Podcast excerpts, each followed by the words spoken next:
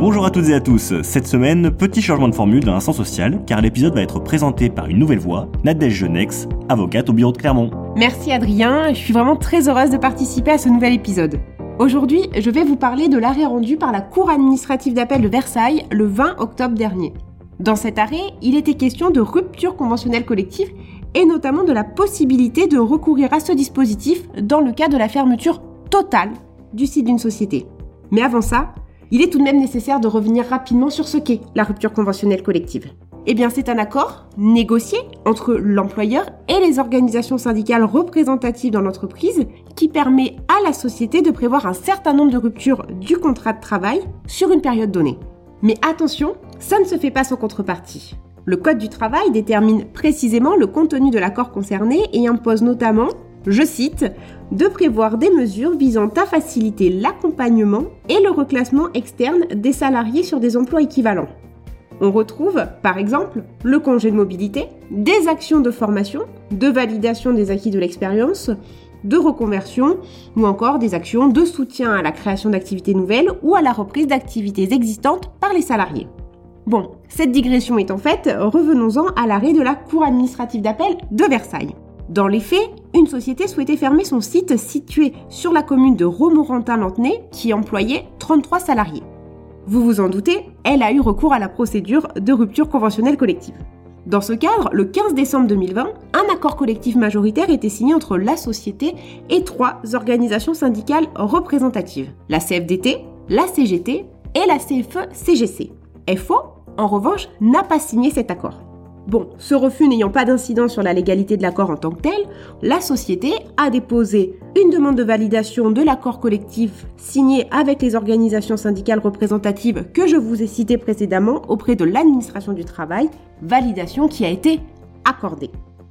L'administration du travail a donc considéré que l'accord de rupture conventionnelle collective respectait l'ensemble des conditions légales en la matière et pouvait donc s'appliquer. Jusque-là, on peut le dire, tout allait bien.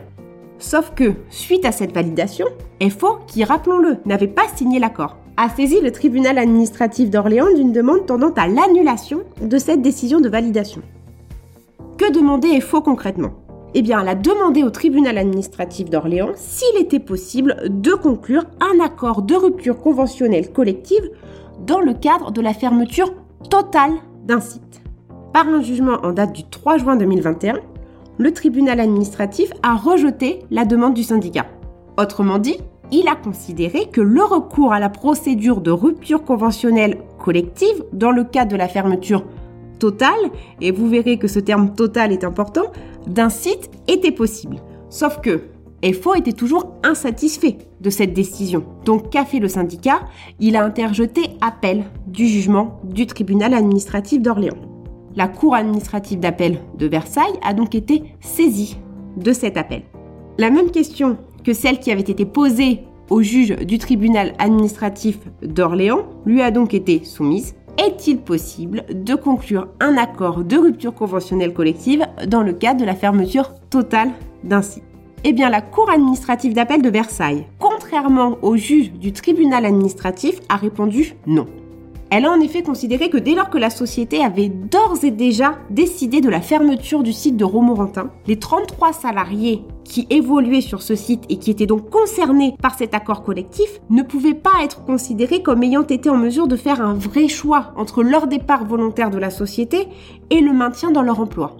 Or, en matière de rupture conventionnelle collective, le Code du travail est très clair. Il prévoit, je cite, qu'un accord collectif portant rupture conventionnelle collective peut définir les conditions et modalités de la rupture d'un commun accord du contrat de travail qui lie l'employeur et le salarié.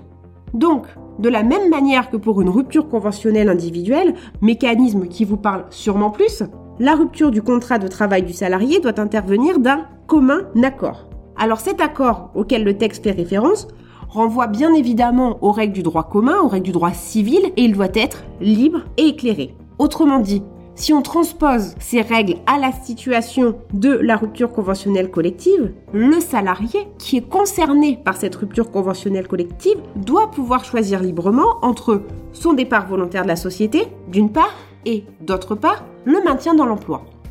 Si le salarié ne peut pas faire ce choix, et qu'il n'a pas vraiment d'option entre ce départ volontaire et un licenciement, on ne peut pas considérer que l'adhésion du salarié à la procédure de rupture conventionnelle collective a été obtenue sans contrainte.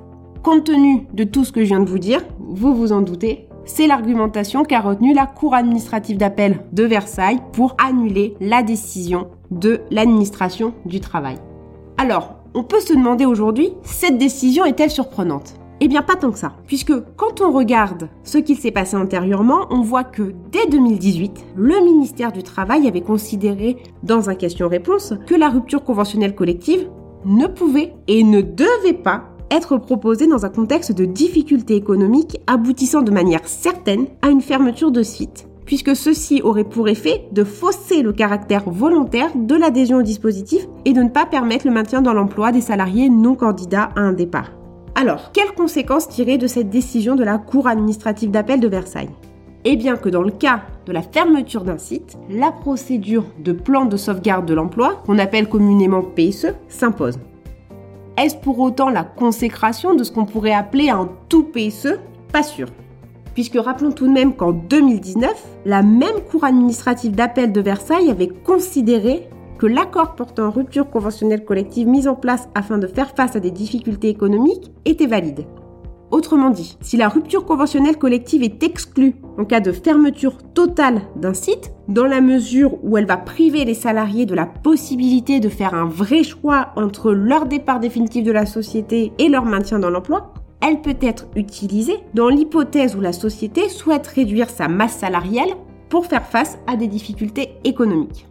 Le tribunal administratif de Montreuil a considéré, seulement quelques jours après l'arrêt de la Cour administrative d'appel de Versailles du 20 octobre, qu'une société qui a signé un accord de rupture conventionnelle collective pouvait ensuite mettre en œuvre un plan de sauvegarde de l'emploi dans la mesure où le Code du travail ne prohibe pas le recours successif ou simultané à ces deux procédures.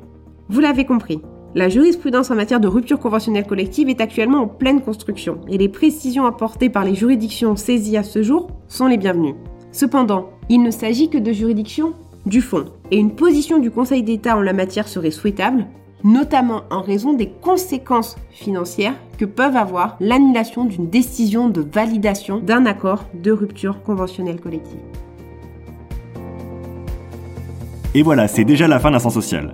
Bon, j'espère que cet épisode vous a plu. Nous allons essayer de reproduire ce type d'exercice, ce qui permet d'apporter un peu de rythme et vous fait découvrir nos équipes. On se retrouve dans deux semaines. En attendant, prenez soin de vous et de vos proches, et à très bientôt